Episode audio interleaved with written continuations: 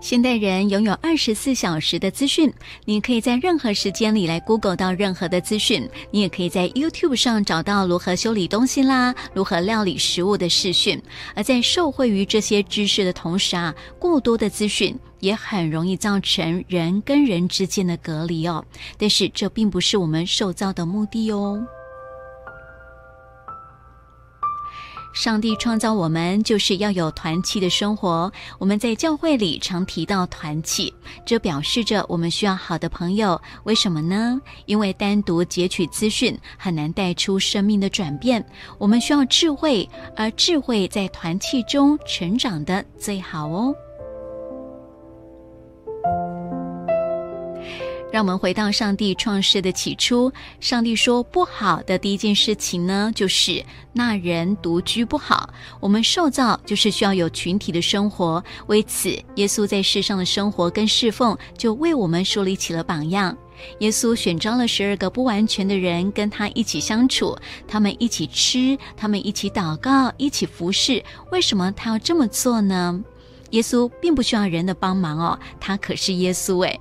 或许他就是要让我们去看一看，如何透过爱不完全的人来完成他完美的计划。耶稣让我们看见什么叫做拥有好朋友，他也知道自己将为此付出代价。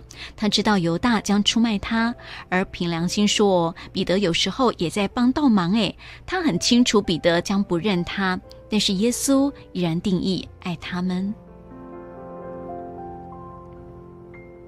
我们可以从耶稣这样的爱来学习一样功课。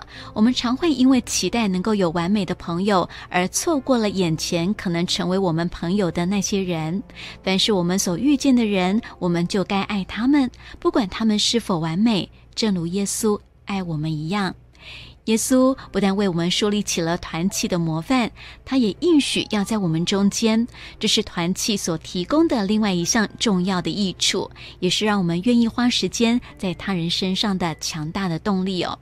换句话来说，如果你想靠一己之力来找到人生的计划，那么你大概不用对结果有太大的期待。我们需要有他人，才能够活出生命的意义。我们需要有他人，才能够发掘自我；我们需要他人的勉励、建造、带导、挑战，并且在我们跌倒软弱时扶持我们。人生啊，总是有不顺遂的时候，有时候令人很难明了这些不顺利到底是为什么。但是如果你选择效法耶稣，并且像他这样的去爱人，你会发现你正朝着一个美好的方向前进哦。让我们一起来祷告，亲爱的耶稣，谢谢你让我们看见什么是真正的团契，也谢谢你应许我们，当我们聚集的时候，你必与我们同在，帮助我更多的依靠你，也更多的依靠你放在我身边的人，帮助我能够像你这样的爱人，奉你的名祈求，阿门。